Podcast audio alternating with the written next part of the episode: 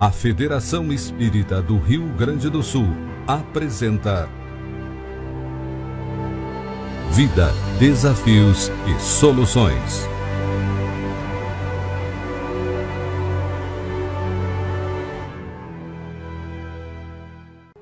Nós já vamos aproveitando então, Gabriel, para deixar o convite para vir conversar um dia sobre homossexualidade no programa, né? Voltaremos. Mas nesse contexto que você trouxe para nós de energia e de afetos e relacionamento entre duas pessoas, como é que o espiritismo vê a busca pelo prazer através da masturbação? Uma pergunta bem interessante, até por vezes é um tema pouco falado entre nós, né, Guilherme?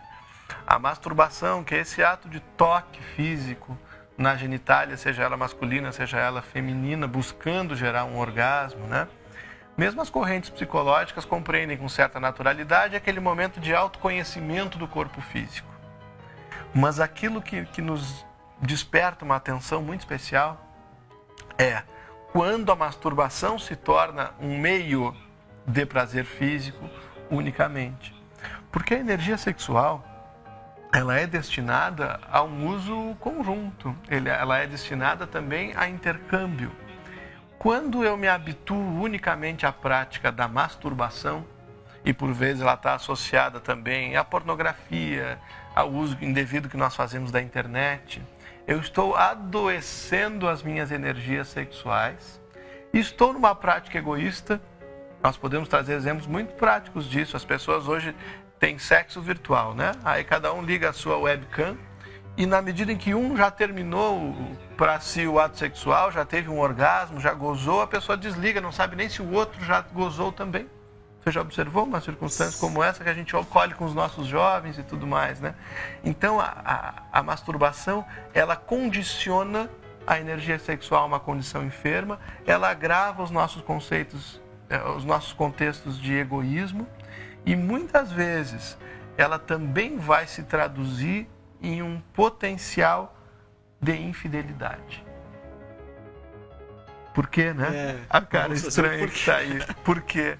Porque o uso egoísta do prazer é algo que vulnera o meu compromisso fraterno com o meu cônjuge, com o meu namorado, com a minha namorada. Se eu tenho essa concepção que eu quero o prazer só para mim, nessa perspectiva solitária da masturbação, isso também vai fazer com que eu me ocupe menos do prazer da outra pessoa, seja o prazer sexual, seja o prazer de uma relação fiel, que também há muito prazer tido nisso, né? Então, por todos esses aspectos, a busca do prazer na masturbação, e nós não estamos trazendo aqui uma perspectiva proibitiva, uma questão dogmática, não, nós estamos raciocinando profundamente, né?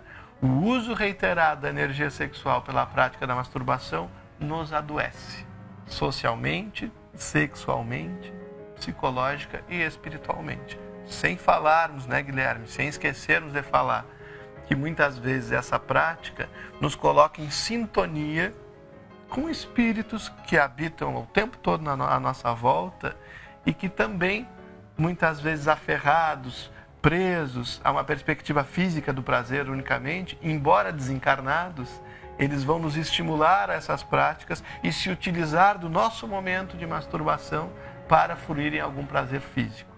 Então, também são relações de aprisionamento, relações enfermas que nós vamos estabelecer pelo pensamento naquele momento da, da masturbação. É bom refletirmos em torno disso.